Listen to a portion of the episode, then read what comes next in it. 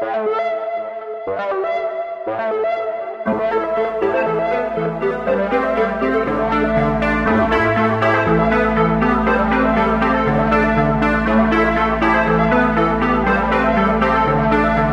und herzlich willkommen bei Female Tech Talk. Ich bin Sarah Und ich bin Eli. und zusammen haben wir Informatik studiert. Wir wollen in diesem Podcast mit Klischees aufräumen und euch zeigen, wie vielfältig und bunt Tech sein kann. damit ihr alle checkt, wie geil Informatik ist. Und los geht's mit Female Tech Talk. Hallo ihr Lieben und herzlich willkommen zurück bei Female Tech Talk. Hallo, auch von mir. Schön, dass ihr wieder zuhört. Heute mit unserer zweiten Interviewpartnerin, Frieda. Aber bevor wir ins Interview starten und euch eine weitere spannende Frau vorstellen, ähm, wollte ich von dir noch wissen, Eli, wie du denn unsere erste Folge fandest mit Vera. Ja, also erstmal fand ich schon krass zu merken, dass ich schon noch ganz schön, also selber irgendwie ganz schön nervös und aufgeregt war, irgendwie nach der langen äh, Pause. Das habe ich so gar nicht erwartet, aber irgendwie ist es doch, muss man erstmal wieder reinkommen und hat nach, auch nach all den Jahren äh, immer noch irgendwie Lampenfieber. Ich weiß nicht, war das bei dir auch so? Ja, also ich war nicht so aufgeregt, aber ich habe so gemerkt, äh, als ich angefangen habe, so Fragen zu stellen, dass es jetzt mir nicht so flüssig über die Mhm. Lippen kommt wie sonst und ich irgendwie auch, äh, genau, mich irgendwie krass konzentrieren musste. Ähm, aber ich fand es ein super spannendes Gespräch. Mhm, auf jeden Fall. Und ähm, ich fand es so cool, was mich danach noch irgendwie beschäftigt hat, war so dieses Netzwerken. Also weil das immer wieder bei Vera Thema war, Mhm. Ja. dass sie so Glück hatte oder dass sie mit Leuten gesprochen hat, die ihr dann irgendwie einen Job angeboten haben, so ungefähr. Oder sie auch ja durch äh, irgendwie ihren Bekanntenkreis über auf, überhaupt auf die Informatik gekommen ist und so.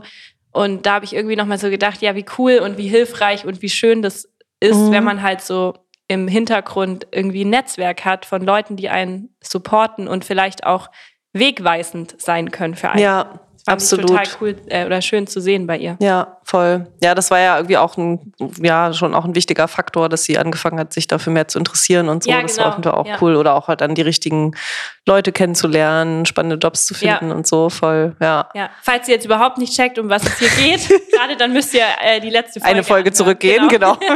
Ähm, Ja. ja. Ja, ähm, ja, voll. Ich habe auf jeden Fall auch ein neues Lieblingswort seitdem, nämlich Mob-Programming. Ja. Das ist natürlich mein absoluter Favorite. Äh, klingt mega cool. Vielleicht sollten wir damit auch mal Merch machen. The Mob-Programmers. Ähm, ja, genau, will ich auf jeden Fall gerne auch bald mal ausprobieren. Ich kenne das halt so vom Texte schreiben, gemeinsam Mhm. davor sitzen. Das ist irgendwie auch was ganz Cooles. Genau, und sonst, ja, ich fand, Vera war wahnsinnig sympathisch, äh, wirkte auf mich sehr warmherzig und irgendwie super kompetent. Und genau, ich glaube, es wäre wahrscheinlich wäre es mega cool, auch bei ihr einen Mob-Programming-Workshop zu machen. Und ich kann mir vorstellen, dass sie einen sehr auch noch andere Frauen sehr dafür begeistern kann fürs Programmieren. Und äh, genau, das fand ich auf jeden Fall ja eine sehr schöne Begegnung. Ich Ja. bin gespannt, wie es heute weitergeht. Ich bin auch gespannt. Aber bevor wir ins Interview mit Frieda starten, kommen wir zu unserer Rubrik. Ja, ich bin mal wieder damit dran, mir eine Frage zu überlegen. Ich habe ja die, die äh, fixe Idee, dass Sarah das viel besser kann als ich, aber Ich weiß nicht, was das für ein Glaubenssatz ist. Imposter-Syndrom bei, äh, nee, Quatsch, ist, das ist Imposter-Syndrom ist ja was anderes. Ach, naja, egal. Ähm, ich habe mich gefragt, du äh, reist ja auch viel Mhm. ähm, und ich habe so eine gewisse Angewohnheit beim Reisen und ich habe mich gefragt, ob du das eigentlich auch machst. Das machen sehr viele Menschen auf dem Planeten. Aber ähm, wie stehst du dazu? Nimmst du Shampoo und so Krams mit, wenn du in Hotelzimmern übernachtest? Safe. Ist das, ja? Ja. also, ich muss, aber das liegt auch eher daran, dass, wenn ich reise, eigentlich immer in äh, Airbnbs schlafe. Mhm. Und in den meisten gibt es kein Shampoo. Echt? Nee. Was sind das für Billo-Airbnbs Entschuldigung? Das gibt's doch immer. Shampoo? Ja, manchmal. Aber es ist jetzt nicht so, dass das da immer rumsteht. Aber es sind so richtig private Wohnungen dann oder was? Oder so Nö. gewerbliche. Ja, schon eher gewerbliche. Ja, okay. Dieses Ja. Privat-Privat gibt es ja quasi nicht mehr Ja, ja. wirklich.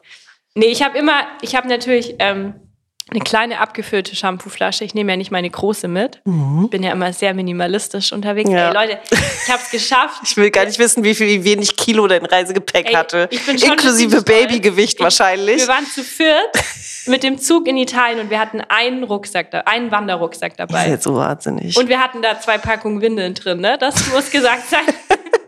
Und wir hatten genug zum Anziehen, ich will es nur sagen. Und ich hatte mein Shampoo in meiner Das Tasche. ist auf jeden Fall nicht normal, aber gut. Ähm. Ja, jetzt, ich nehme immer Shampoo mit, ja. Ich habe halt auch ein spezielles Shampoo. Nein, nee, aber äh, ich mag mein Shampoo und will das weiter benutzen. Okay, das musst du mir nachher erzählen, welches es ist. Sonst ist das unbezahlte Werbung, die wir machen. Ja. Das ist auch Aber- ein bisschen peinlich, das zu erzählen, weil es mega teuer. Das, das traue ich mich nicht. Ich war neulich bei einer Freundin und habe eine Handseife benutzt auf ihrer Gästetoilette und die hat so unfassbar gut gerochen. Und dann habe ich gedacht, oh Gott, die brauche ich unbedingt auch.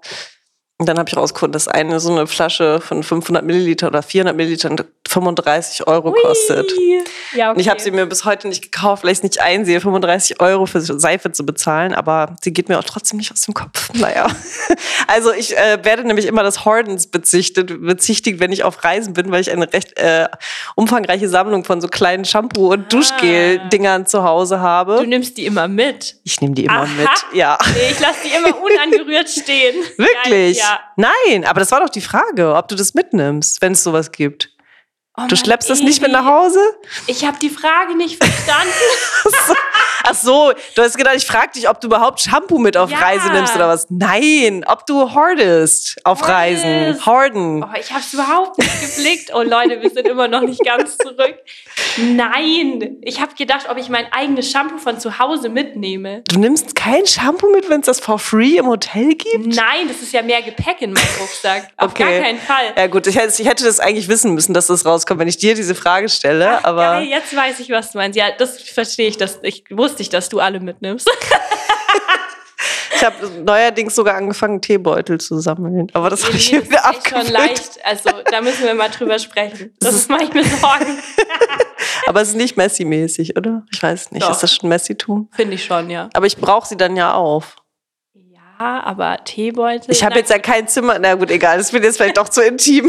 Diese Frage backfeiert gerade so ein bisschen. Ach, geil. Ja, okay, jetzt habe ich die Frage auch Ja. verstanden. Nee, genau, niemals. Also, was heißt niemals? Aber brauche ich ja nicht. Ich habe ja mein eigenes Shampoo dabei. Mein Partner meinte auf jeden Fall noch abschließend dazu, dass ich irgendwann mal so einen Algorithmus äh, entwickeln muss, der Hoard Sort heißt. Mhm. Der dann äh, meine ganzen gehordeten Teebeutel nach einem besonders neuen, effizienten Algorithmus sortiert. Ich hatte noch keine Zeit, da weiter in die äh, tiefergehende Modellierung zu gehen, aber ich sage euch Bescheid, wenn das soweit ist. Naja, jetzt habe ich mich hier schon um Kopf und Kragen geredet. Bevor es überhaupt losgeht. kann, nur- es kann nur besser werden. Ja, dann ähm, rette ich dich mal hier aus deinem Hoard- Hoarding-Algorithmus und würde sagen, wir starten mit dem Interview. Viel Spaß damit. Bis gleich. Ja, heute ist Frieda bei uns. Schön, dass du da bist. Ähm, ich würde dich zu Beginn kurz vorstellen. Und zwar hat Frieda äh, von 2017 bis 2021 in unserem Studiengang studiert und arbeitet heute als Backend-Softwareentwicklerin und IT-Consultant. Herzlich willkommen bei Female Tech Talk. Dankeschön. Ja, auch von mir herzlich willkommen. Das klingt schon wieder nach einer beeindruckenden Job Description. Wir sind gespannt, da gleich mehr von dir zu erfahren. Aber vielleicht noch mal ein bisschen zurückgespult in die Vergangenheit. Ähm, wenn du dich daran erinnerst, ähm, als du ganz klein warst, äh, als Kind oder vielleicht auch nachdem du deinen Schulabschluss gemacht hast, hättest du da schon gedacht oder hattest du da schon Bock, irgendwas mit Informatik zu machen? Also so richtig bewusst war es mir zu dem Zeitpunkt noch nicht. Also die, die Erkenntnis ist mir doch recht spät gekommen tatsächlich. Erst, äh, ich hatte ursprünglich mal angefangen, Mathematik zu studieren nach dem Abitur, aus Gründen, die ich heute nicht mehr nachvollziehen kann. Das war nicht die beste Idee. Okay. Ähm, und da bin ich dann auf Umwegen erst zur Informatik gekommen, aber ich hatte doch irgendwie schon immer eine technische Affinität. Also habe auch schon als Kind mich immer zum Computer gezogen gefühlt und damit viel Zeit verbracht. Genau, aber so richtig, also auch in der Schule, der eine Informatikkurs, den ich mal hatte, den fand ich gar nicht so cool. Und äh, dann im Mathestudium hatte ich einen, einen Kurs, der hieß computerorientierte Mathematik. Das erste Mal so, so richtig programmieren und ja, das hat mir echt gut gelegen. Ja. Cool, okay, weil oft hört man ja, dass Leute eher die Mathematik scheuen und äh, die Informatik gerne machen wollen, aber am liebsten ohne Mathe oder so. Also jetzt gar nicht nur Frauen, sondern allgemein.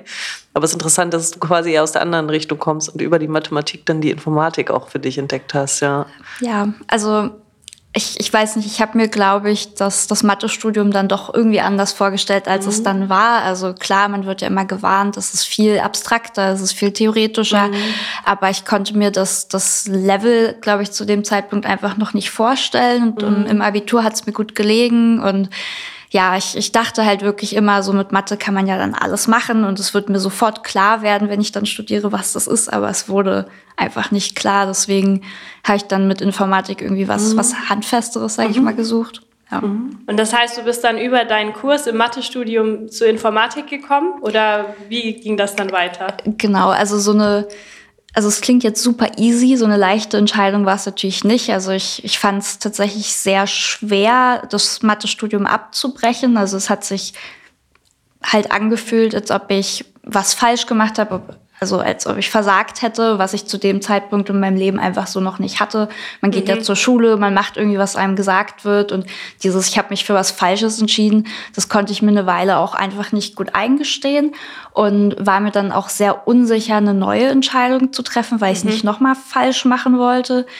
Und genau, habe mir dann ein bisschen Zeit genommen, auch drüber nachzudenken und ja, bin dann am Ende doch zu der Entscheidung gekommen, dass es das Richtige ist. Das war mit Abstand mein bester Kurs im Mathestudium. Es hat mir Spaß gemacht und dann habe ich mich dafür letztlich entschieden. Cool. Und warst du dann auch direkt hier bei uns im Studiengang? Also den hast du dann sozusagen gefunden und hast dann dich hier beworben? Genau. Also ja. einer der Punkte, warum ich glaube ich auch im Mathestudium so unglücklich war, war tatsächlich auch die äh, nicht vorhandene Frauenquote so ein bisschen. Mhm. Also ähm, klar, zu dem Zeitpunkt direkt nach dem Abitur war ich auch noch sehr jung. Ich glaube, mhm. dass ich auch Jahre später mit der Situation hätte besser umgehen können, aber ich hatte Probleme, Anschluss zu finden und habe mich nicht wirklich wohlgefühlt und halt auch, also gerade in einem Studium auch wie Mathe, man ist darauf angewiesen, mit anderen zusammenzuarbeiten, mhm. die Aufgaben gemeinsam zu machen und ja, irgendwie war die Atmosphäre nicht besonders angenehm. Ich habe halt schon mitbekommen, dass ich anders bin, dass die, die ganzen, die, die Jungs halt untereinander sich gut verstanden haben und ich so ein bisschen außen vor war. Und genau deswegen hat mich der Frauenstudiengang halt auch ganz besonders angesprochen, weil ich mir da erhofft habe, dass das dann anders wird. Mhm. Genau. Und als du dann entschieden hast, äh, Informatik zu studieren, was waren deine Erwartungen oder Vorstellungen? Du hattest ja schon ein bisschen Kontakt dann in dem mhm. Kurs, aber was waren deine Erwartungen an den Studiengang oder an das Studium? Hm. Also ich glaube, die, die größte Erwartung war, dass es mir mehr Spaß machen wird mhm. und dass ich deutlicher äh, oder schneller für mich rausfinde, womit ich damit hin will. Also einfach, was kann ich später damit machen? Also die Berufswahl ist ja schon was sehr Wichtiges im Leben. So man wird ja wirklich viele Jahre, viele Stunden damit mhm. verbringen im Normalfall. Und genau, also ich, ich habe einfach erwartet, dass ich da eher eine konkrete Zukunft für mich drin sehe. Mhm. Und hattest du also so konkrete Vorstellungen, was du dann lernst im Studium oder ja, was hat sich bewahrheitet in deiner Vorstellung und wie es dann war oder was war ganz anders oder von was warst du überrascht? Ähm, eigentlich glaube ich, hatte ich schon eine relativ konkrete Vorstellung auch von den Inhalten, mhm. weil ich eben im Mathestudium schon einen Kurs dazu hatte und ich wusste zu dem Zeitpunkt schon, dass es eben Frontend und Backend Programmieren gibt quasi. Also mhm. ähm, ja, hatte auch schon ein paar Erfahrungen so mit, mit Frontend-Programmierung und ich dachte vor allem, dass Programmieren mehr in die Tiefe geht, dass auch noch mal ein bisschen Mathe kommt und dass man vor allem noch Richtung Algorithmen und sowas Dinge lernt und alles, was dann so drumrum kam, gerade auch mit, mit Wirtschaft und so, da hatte ich keine so konkrete Vorstellung, aber es war für mich auch gar nicht so wichtig. Mhm. Genau. Und gab es auch ähm, Tiefpunkte im Studium oder du hast gemerkt hast, oh, ich komme jetzt hier gerade echt irgendwie an meine Grenzen oder so? Also ich würde mal vermuten, dass es die Mathematik eher nicht war, was, äh, aber Gab es andere Punkte, wo du vielleicht auch dann nochmal in dem Informatikstudium gezweifelt hast, ob das jetzt vielleicht doch wieder eine falsche Entscheidung war? Hm, tatsächlich nicht. Mhm. Auf jeden Fall nicht in dem Ausmaß. Also natürlich gab es Kurse, die mir nicht so gut gelegen mhm. haben, wo ich jetzt nicht so, auch einfach nicht so interessiert war, wo ich dann ja. doch recht schnell ein Gefühl hatte, so das wird's für mich nicht werden. Aber es ist mir insgesamt leichter gefallen, weil ich ja doch irgendwo auch ein Ziel vor Augen hatte. Und Genau, also Mathe musste ich tatsächlich nicht nochmal machen. Da hatte ich genug Module absolviert, um die einfach äh, mir anrechnen lassen ja. zu können. Und genau, also ja, das eigentlich habe ich dann gar nicht mehr gezweifelt. Mhm. Und ähm, würdest du sagen, also war Mathe an der Universität und also, dass es schon auch einen Unterschied gemacht hat, dass es hier greifbarer war, vielleicht auch, weil es eine Fachhochschule ist, was ja deutlich anwendungsorientierter ist? Also ähm, ja, auf jeden Fall. Also ich, ich habe das Mathe-Modul ähm, bei uns im Studiengang natürlich jetzt nicht nochmal abgeschlossen mhm. und gemacht, aber ich habe schon mitbekommen, was behandelt wurde. Mhm.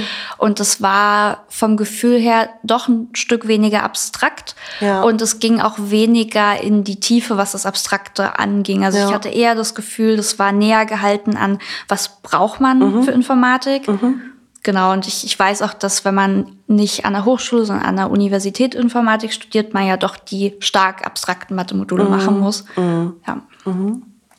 Und ähm, genau, das ist ja gerade auch schon so ein bisschen angedeutet, dass es hier bei uns eher so um die Grundlagen geht. Also ich glaube, das ist ja auch so ein bisschen das Wesen von, von Bachelor-Studiengängen, ähm, dass man da eben ja eher Grundlagen lernt und dann später nochmal selber auch so ein bisschen schaut, wie man sich ähm, spezialisieren möchte. Wie hast du das dann für dich rausgefunden? Wie hast du den Weg da gefunden oder deinen Fokus? Mhm. Also ich muss sagen, ich glaube, das Studium hat einen guten Einblick gegeben in verschiedene Bereiche sehr grundlegend, aber was mir am meisten geholfen hat, war eigentlich die, die Praxiserfahrung, die wir auch im Studium gesammelt haben. Also das, das Pflichtpraktikum mhm. und ähm, auch die Projekte, die, die Semesterprojekte, mhm. die wir hatten, wo man wirklich dann mal Kontakt hat zu echten Unternehmen, die einem eine echte Aufgabe, eine Herausforderung mhm. stellen. Und genau, da haben wir uns ja dann auch ein bisschen, also in den Projekten so in Rollen aufgeteilt. Jeder hat so ein bisschen das mhm. gemacht, was ihm irgendwie mehr gelegen hat. Und ich hatte auch das Glück in meinem Praktikum, wo ich dann später auch Werkstudentin war, dass ich da einfach in super viele Sachen reingucken konnte. Und genau, dadurch hat sich das dann, hat mhm. sich schnell für mich ein Bild ergeben, was mir Spaß macht und was nicht. Mhm. Hast du Lust, da noch ein bisschen mehr zu erzählen zu dem Praktikum? Also wo hast du das mhm. gemacht und ähm, vielleicht auch zu den Praxisprojekten? Das mhm. finde ich immer spannend. Ja. Ähm, mein Praktikum habe ich bei Zalando gemacht. Mhm. Ähm, dort habe ich auch schon im, im Backend dann gearbeitet mhm. und ganz viele verschiedene Bereiche, ich sag mal, reingeschnuppert. Also ähm, ich konnte, also bei uns im Studium haben wir ja hauptsächlich Java gelernt mhm. ähm, und dort habe ich zusätzlich noch Kotlin gelernt mhm. und noch mehr mit Python gemacht, mhm. was wir im Studium nur ein bisschen hatten. Mhm. Das hat mir viel Spaß gemacht. Ich konnte in Operations-Themen mit reingucken, so Pipelines, CI/CD, sowas. Mhm. Ähm, mit Datenbanken haben wir gearbeitet. Mhm.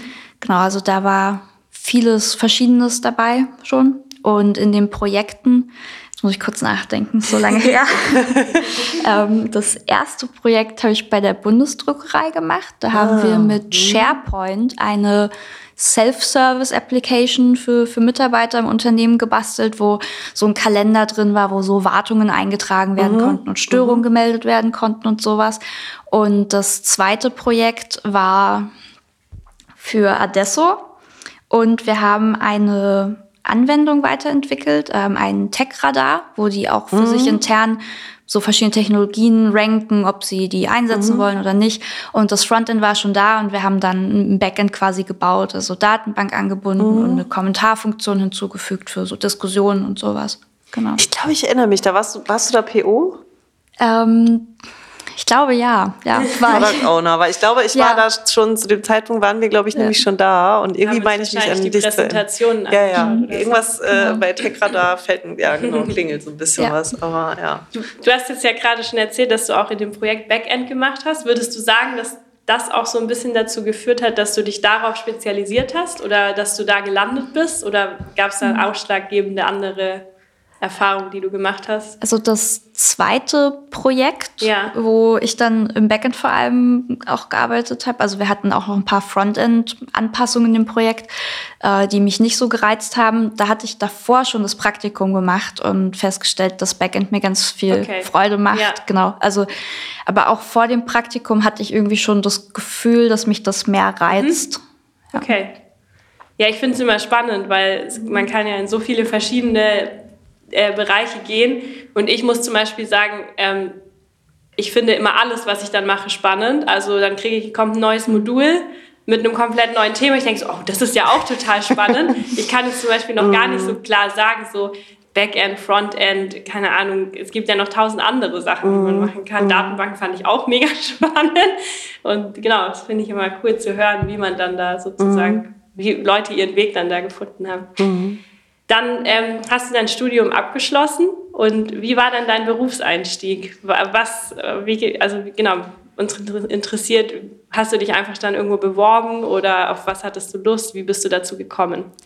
Ähm, also erstmal habe ich nach dem Bachelor noch einen kleinen Umweg über ein gestartetes Masterstudium gemacht, mhm. was ich dann nicht abgeschlossen habe, weil ich nicht das Gefühl hatte, dass es mich wirklich weiterbringt. Mhm. Und dann habe ich mich entschlossen, mich zu bewerben. Und es war tatsächlich ein ziemlich langer Prozess. Ich habe mich auf viele Jobs beworben und auch einige ja, Möglichkeiten abgesagt, weil ich nicht das Gefühl hatte, dass es wirklich zu 100 Prozent gepasst hätte zu mir. Genau, aber dann bin ich äh, auf ein kleines Unternehmen gestoßen, äh, nennt sich BitGrip, ist in Berlin, ähm, wo ich jetzt angefangen habe vor circa einem halben Jahr, also mhm. noch gar nicht so lange mhm. dort. Und ja, da macht's auf jeden Fall super Spaß. Da also ich bin sehr froh, dass ich auf mein Bauchgefühl gehört habe und lange gesucht habe. Mhm. Es gibt ja doch sehr, sehr viel Auswahl und sehr viel Stellenangebot in der IT. Mhm. Genau. Und hast du dann wirklich äh, einfach Jobausschreibungen dir angeschaut, geguckt, könnte das passen? Das klingt jetzt auch so, als hättest du viele Bewerbungsgespräche gehabt. Äh, ja, genau. Also ich habe vor allem auf so Plattformen wie LinkedIn mhm. und so weiter äh, halt einfach alles durchgeguckt, was irgendwie mhm. nach dem klang, was ich machen will. Ich bin auch zum Teil auf Recruiter-Anfragen auf LinkedIn und Xing halt mhm. eingegangen und habe darüber auch Gespräche geführt. Ähm, Genau, und dann hatte ich viele, viele Gespräche, bis mhm. ich da angekommen bin, wo ich jetzt bin. Das heißt, du bist jetzt schon Profi in Bewerbungsgesprächen führen. Ist ja auch ein gutes ja. ja, ich, ich weiß nicht, ob Profi richtig ist, aber Übung hilft auf jeden Fall. Aber es ist jetzt, also ich, was ich cool daran finde, ist, du hast offensichtlich die Auswahl gehabt. Also du hast jetzt nicht das Gefühl gehabt, du musst das Erstbeste nehmen. Das ist ja auch mit einem Informatikabschluss irgendwie erwartbar, aber trotzdem nochmal cool, das bestätigt zu bekommen. Ja, auf jeden Fall. Wobei ich auch sagen muss, dass ich zwischendrin, weil es sich dann doch irgendwie länger hingezogen hat, als ich dachte, so eine Phase hatte, wo ich mhm. das Gefühl hatte, so, oh, es dauert jetzt zu lange. Ja. Dann steht eine Lücke im Lebenslauf. Mhm. Und irgendwie, was ist, wenn doch nichts Besseres mehr kommt? Aber glaube wirklich, dass es sich lohnt, nicht das Erstbeste anzunehmen, weil es wirklich eine große Auswahl an Jobs in dem mhm. Bereich gibt. Gerade wenn man vielleicht nicht nur auf eine Stadt begrenzt sucht. Es gibt mhm. auch so viele Remote-Jobs, die man machen kann. Mhm. Also da würde ich auch jedem raten, sich Zeit zu lassen, wenn es mhm. irgendwie geht. Ja. Und vielleicht noch eine Frage dazu, ähm, wenn du magst, was waren für dich so Kriterien, wo du gesagt hast, so nee, das will ich nicht? Oder was waren so K.O.-Kriterien oder wonach hast du so geschaut? Also eine Sache, ganz trivial eigentlich. Ähm, ich habe immer gefragt, welche Hardware genutzt wird, also mhm. was für ein Laptop man bekommt. Und ich hatte tatsächlich Fälle, wo es hieß, ja, wir programmieren nur auf Windows-Rechnern und das war für mich ein absolutes No-Go. MacBook war mein Favorit, aber mhm. Linux auch okay. Das mhm. war auf jeden Fall so ein Kriterium. Und ansonsten habe ich vor allem auch auf den, ich sag mal, menschlichen Fit mhm. geguckt. Also auch, wie wurde ich in den Gesprächen behandelt? Mhm. Ähm, genau, wie wurde mir vielleicht auch das Team vorgestellt oder einzelne Leute in späteren Gesprächsrunden? ja, einfach wie, wie war da die, die Dynamik? Also ich habe auch wirklich erlebt, dass ich zum Teil mit nicht so viel Respekt behandelt wurde oder dass mhm. Dinge, die mir versprochen wurden, sich dann im Angebot später nicht mehr wiedergespiegelt mhm. haben. Und das waren für mich halt absolute No-Gos. Ja. So, das, da fand ich einfach, das muss ich mir nicht gefallen lassen. Spricht man da, ach so, ich bin das, nee, was denn? Spricht man da auch schon, also da spricht man auch schon über das Gehalt wahrscheinlich, oder? In der Regel muss man ja selber eine Gehaltsvorstellung. Mhm. Ist dir das leicht gefallen oder musstest du das auch ein bisschen üben oder dich überwinden am Anfang? Also ich musste mich auch überwinden, weil ich das Gefühl hatte, das ist so eine große Summe an Geld, nach der man da fragt. Mhm. Und gerade beim ersten Vollzeitjob, da ist schon eine Hemmschwelle da, aber ich habe mich vorher gut informiert. Also gerade auf LinkedIn und Glassdoor kann man ja viel mhm. auch zu den jeweiligen Unternehmen halt angucken und auch einfach im Bekanntenkreis rumgefragt, wie es bei denen so aussieht. Und ich habe festgestellt, dass mit Selbstbewusstsein das nie schlecht angekommen ist. Und ich hatte von all meinen Gesprächen einen einzigen Fall, wo sie mir ins Gesicht gesagt haben, dass das äh, viel zu viel ist, was ich haben will. Mhm. Und genau, ansonsten hat das immer gut hingehauen und dann war das eine einfach nicht der richtige Fit. Mhm. Spannend. Ja. Das klingt, finde ich, schon alles ziemlich äh, so professionell. Ja, total. souverän. Also äh, finde ich total interessant zu hören. Gibt es irgendwas, was du anders machen würdest, wenn du jetzt nochmal sozusagen den Job-Einstieg hättest? Oder würdest du sagen, du hast da, du meintest ja schon, du hast auf dein Bauchgefühl gehört, du hast dir Zeit gelassen. Das sind ja eigentlich alle schon ganz gute Faktoren. Ich glaube, ich wäre beim ersten Rausschicken der Bewerbung nicht so wählerisch gewesen. Also ich glaube, ich hätte lieber, ich habe am Anfang so mal, ich glaube, fünf Bewerbungen rausgeschickt und dann da die Prozesse durchge komplett durchgemacht und da kam dann nichts bei raus. Und ich glaube, es wäre besser gewesen, irgendwie zehn Bewerbungen zu schreiben und dann die Hälfte der Gespräche vielleicht nach der ersten Runde schon abzusagen, wenn ich schon das Gefühl hatte, okay, das passt vielleicht nicht ganz so gut. Also ich glaube, ich habe ein kleines bisschen Zeit verschwendet, dass ich mich nicht sofort gegen etwas entscheiden konnte und genau einfach vielleicht von Anfang an breiter, breiter aufstellen mhm. mit den Optionen. Okay. Ja. Und ähm, hast du noch irgendeinen Tipp für Frauen, die jetzt vielleicht gerade fertig geworden sind und ähm, sich was suchen? Also du hast jetzt schon ganz viele gute Sachen gesagt. Hast du noch irgendwas, wo du sagen würdest, das solltet ihr auf jeden Fall so machen? Hm. Ich glaube, das Wichtigste ist eigentlich Selbstbewusstsein, dass man mhm. sich nicht unter Wert verkauft, dass man sich nicht einschüchtern lässt. Also ich, ich hatte oft die Situation, dass ich in einem Bewerbungsgespräch saß und dann saßen da irgendwie fünf Männer mit ganz wichtigen Jobtiteln und dass einen das einfach nicht einschüchtern darf und dass man auch zum Beispiel bei dem Gehaltsthema oder auch bei anderen Benefits einfach danach fragt und auf gewisse Dinge auch einfach besteht und da auch den. Mut zu hat und also oft werden einem in Bewerbungsgesprächen ja auch Fragen gestellt, die einen so ein bisschen auf die Probe stellen, also so ein bisschen mhm. pieksen und dass man da wirklich sich das nicht zu sehr zu Herzen nimmt. Und hast wie, du hast du es geschafft? Achso, ja, nee, dann erstmal Sarahs Frage. Nee, interessiert ein Beispiel. mich total. Also ja. was, was waren so Fragen, wo du dachtest, äh, das ist mir jetzt irgendwie unangenehm oder was wollen die hier von mir, oder? um, ähm, eine Situation, die mir spontan einfällt, war, als ich danach gefragt wurde, wie mein perfekter Arbeitstag aussieht. Und ich habe dann erläutert, dass ein perfekter Arbeitstag für mich auch in gewisser Art und Weise unterbrechungsfrei ist. Also dass nicht zu viele spontane Dinge irgendwie reinkommen mhm. oder unerwartete Dinge auftreten. Und daraufhin wurde ich dann gefragt, ob ich äh, nicht stressresistent und unflexibel sei. Und okay. das ist so eine Frage, das ist in dem Moment natürlich irgendwie fies und unangenehm, mhm. aber ich habe darauf einfach geantwortet, dass die Frage ja nach dem perfekten Arbeitstag äh, war. Und mhm. ich mhm. kann flexibel sein, wenn ich muss, aber möchte ich nicht unbedingt sein. Mhm. Und ich glaube, wenn man es schafft, Dinge so zu behandeln und sich eben nicht zu Herzen zu nehmen und als persönlichen Angriff zu werten, dass man dann gut durch so eine Situation durchkommt. Da hast du dich ja schon als stressresistent dann. Ja. Aber hast du vielleicht noch eine letzte Frage dazu? Hast du das vorher geübt? Oder weil du jetzt sagst, du ja halt nicht stressen lassen, das sagt sich so leicht, aber wenn man dann das, da sitzt, ist es wahrscheinlich trotzdem aufregend, oder? Also ich war total gestresst und ja. aufgeregt und ich war nach so einem Gespräch noch unfassbar fertig und ja. im Nachhinein habe ich sowas auch persönlich genommen mhm. und, und musste die erste emotionale, emotionale Reaktion dann auch irgendwie erstmal sacken lassen. Mhm. Das, also so, ich war da jetzt auch nicht völlig cool, aber ich habe das Gefühl, man, man bekommt so ein bisschen mit der Zeit einfach Übung, was man sagen muss und wie man mhm. gut reagiert. Und das ist manchmal ganz gut ist, halt so die, die Emotionen in dem Moment irgendwie wegzuschieben und auf später, wenn man allein ist, zu verschieben. Mhm. Ja. Mhm. Du hast es gerade schon beschrieben, wie dein perfekter Arbeitstag aussieht, ohne viele Unterbrechungen. Wie sieht denn jetzt heute dein, dein, also dein realistischer, ein typischer Arbeitstag von dir aus? Und was würdest du sagen, wie viel Informatik steckt drin, wie viel andere Skills oder Themen gehören auch dazu? Um, ähm, also mein tatsächlicher Arbeitstag ist meistens nicht ganz unterbrechungsfrei. Also es passieren doch immer wieder Dinge, die unvorhergesehen sind. Aber es, also es macht auch Spaß, äh, sich dann neuen Herausforderungen zu stellen. Also realistisch gesehen habe ich zwei Tage die Woche quasi meetingfrei, wo ich mich wirklich hauptsächlich aufs Programmieren äh, konzentrieren kann. Also klar spreche ich auch mit Kollegen über wichtige Themen in der Zeit, aber das ist so ein bisschen für die Fokusarbeit, wo ich dann auch wirklich zum Coden komme.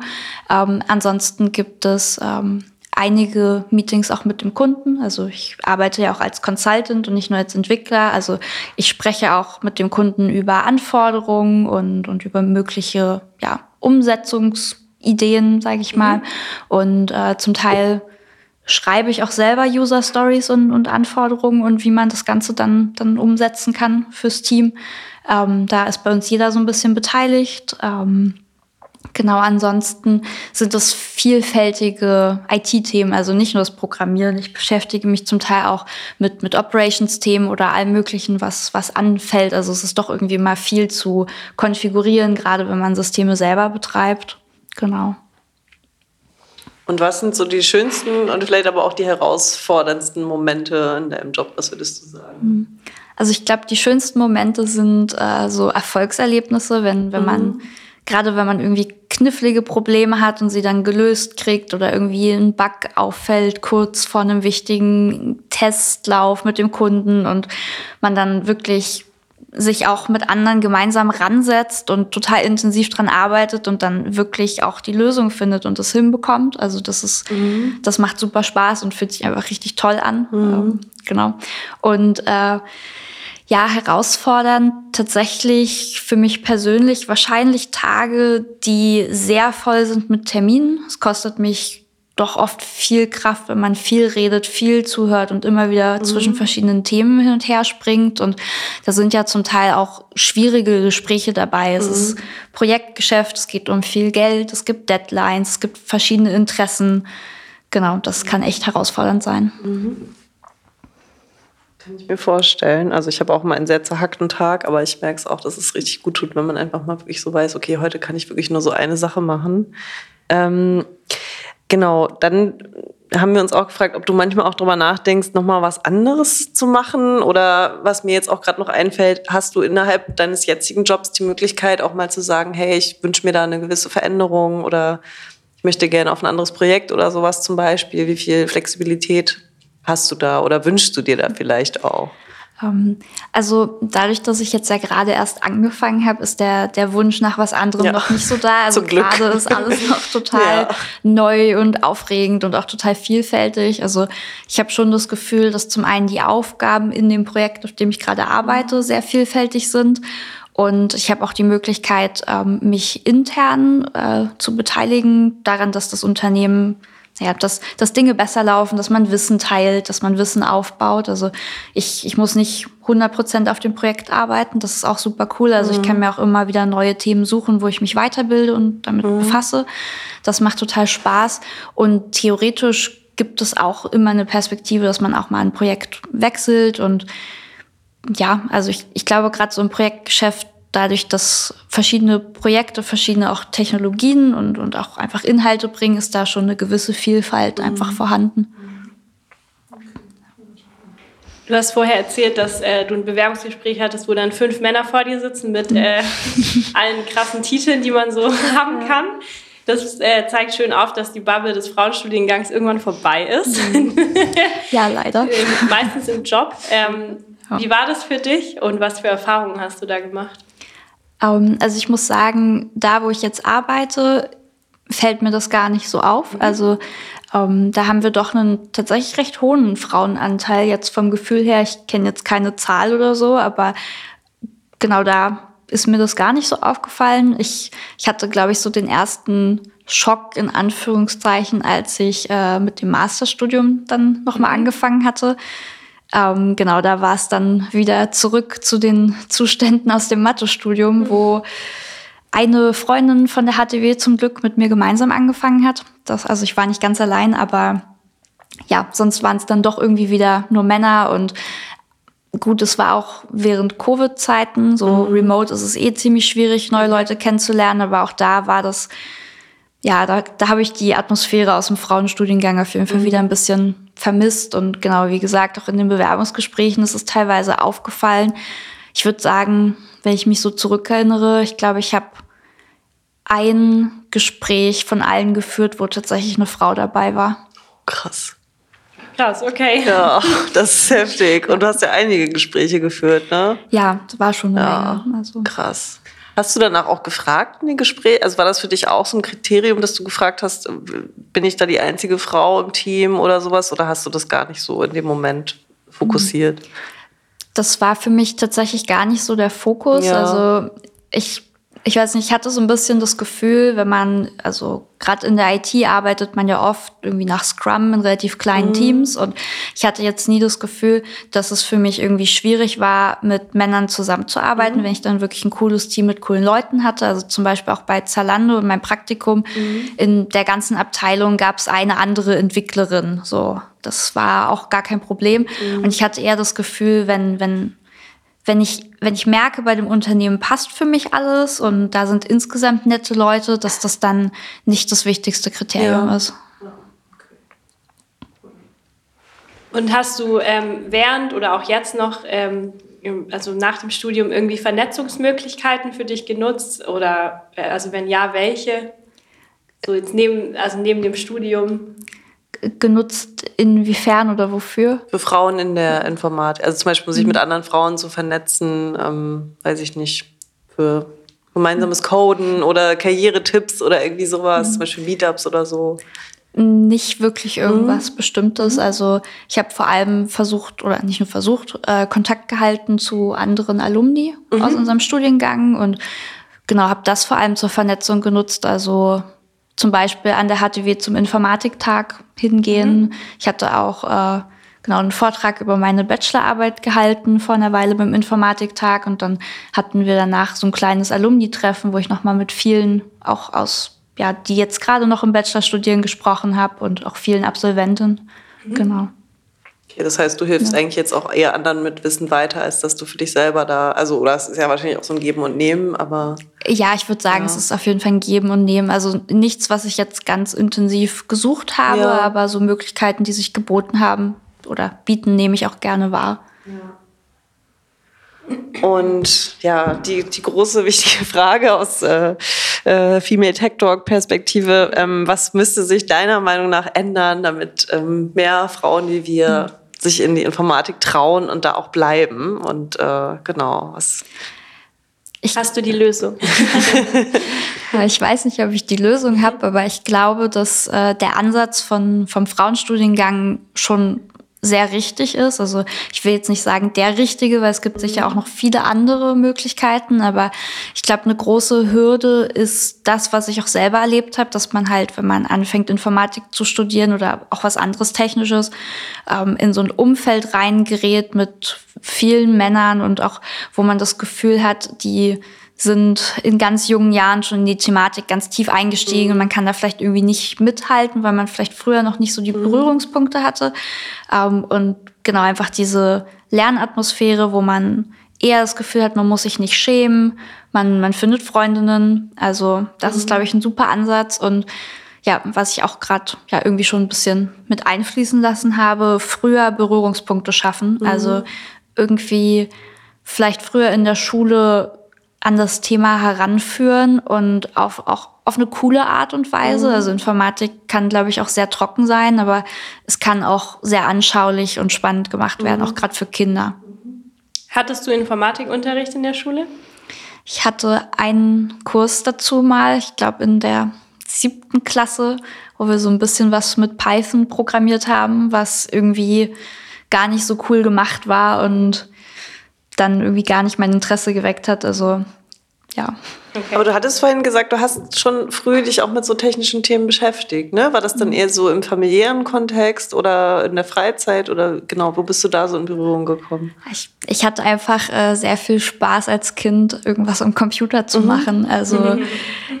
ja, ganz, ganz egal was. eigentlich ganz egal ja. was, irgendwie im Internet surfen, was weiß ich. Und dadurch habe ich irgendwie doch eine gewisse technische Affinität, sage ich mhm. mal, entwickelt. Also ich war dann schnell in der Familie die Person, die sich damit auskannte, wenn am Computer was kaputt war und so. Es mhm. hat sich dann irgendwie so ergeben und bin dann auch irgendwann drauf gestoßen, dass es total Spaß macht, wenn man äh, einen, einen Blog hat und da irgendwie alles mit HTML und CSS und so sich das, das hübsch macht ah. und habe mich dann da so ein bisschen reingelernt ins ja. Programmieren quasi, ohne so richtig wahrzunehmen, dass das Programmieren ist. Mhm. Genau. Ja. Spannend, dass du das eigentlich schon so früh äh, mal gemacht hast, aber dann mhm. bei der Mathe erstmal bei der Mathe gelandet. Und auch eher Frontend, aber dann doch am Ende ja. Ja. Gibt es den Blog noch? Kann man den noch lesen? Äh, nee, ich, äh, ich glaube nicht. Ich hoffe nicht. Vielleicht ist er ein Blogmuseum. Ja. Und ja. äh, hast du als Kind auch schon eine Erfindung äh, programmiert, die die Welt braucht? Nein, genau, wir hatten als, äh, am Abschluss immer noch äh, die Frage, ob es irgendeine App gibt oder eine Erfindung, wo du denkst, das müsste mal noch äh, programmiert werden. Oh, schwierig. Also ich glaube, wenn ich wenn ich sowas wüsste, dann würde ich es machen oder hätte ich es schon gemacht. Okay. Also hm, nee, so spontan fällt mir da glaube ich leider nichts ein. Mir auch nicht. Mir fällt auch immer bei dieser Frage nichts ein. Aber, aber du hast immer tausend Ideen, Eli. Stimmt, aber nicht für eine App. Sonst wäre es bei mir genauso. Ich glaube, dann hätte ich sie entwickelt. Ja, wirklich? okay, wir reden nachher mal. Ich habe ja. auch viele Ideen für Apps. Ja, cool. Vielen Dank. Ich fand es sehr spannend und hat Spaß gemacht, dir zuzuhören. Und äh, genau, ein, auch wieder ein sehr besonderer individueller Weg äh, in den Frauenstudiengang und auch wieder hinaus. Gibt es ähm, noch was, was du loswerden genau. möchtest? Um, ähm, wenn ihr überlegt, Informatik zu studieren, traut euch ran. Es macht Spaß. Es ist cool. Ja. Sehr gut, das hören wir gerne. Ja. Ein sehr guter Schlusssatz. Ja, dann ja. kommt jetzt noch mein Schlusssatz. Ja. Das war Female Tech Talk mit Eli und Frieda und Sarah.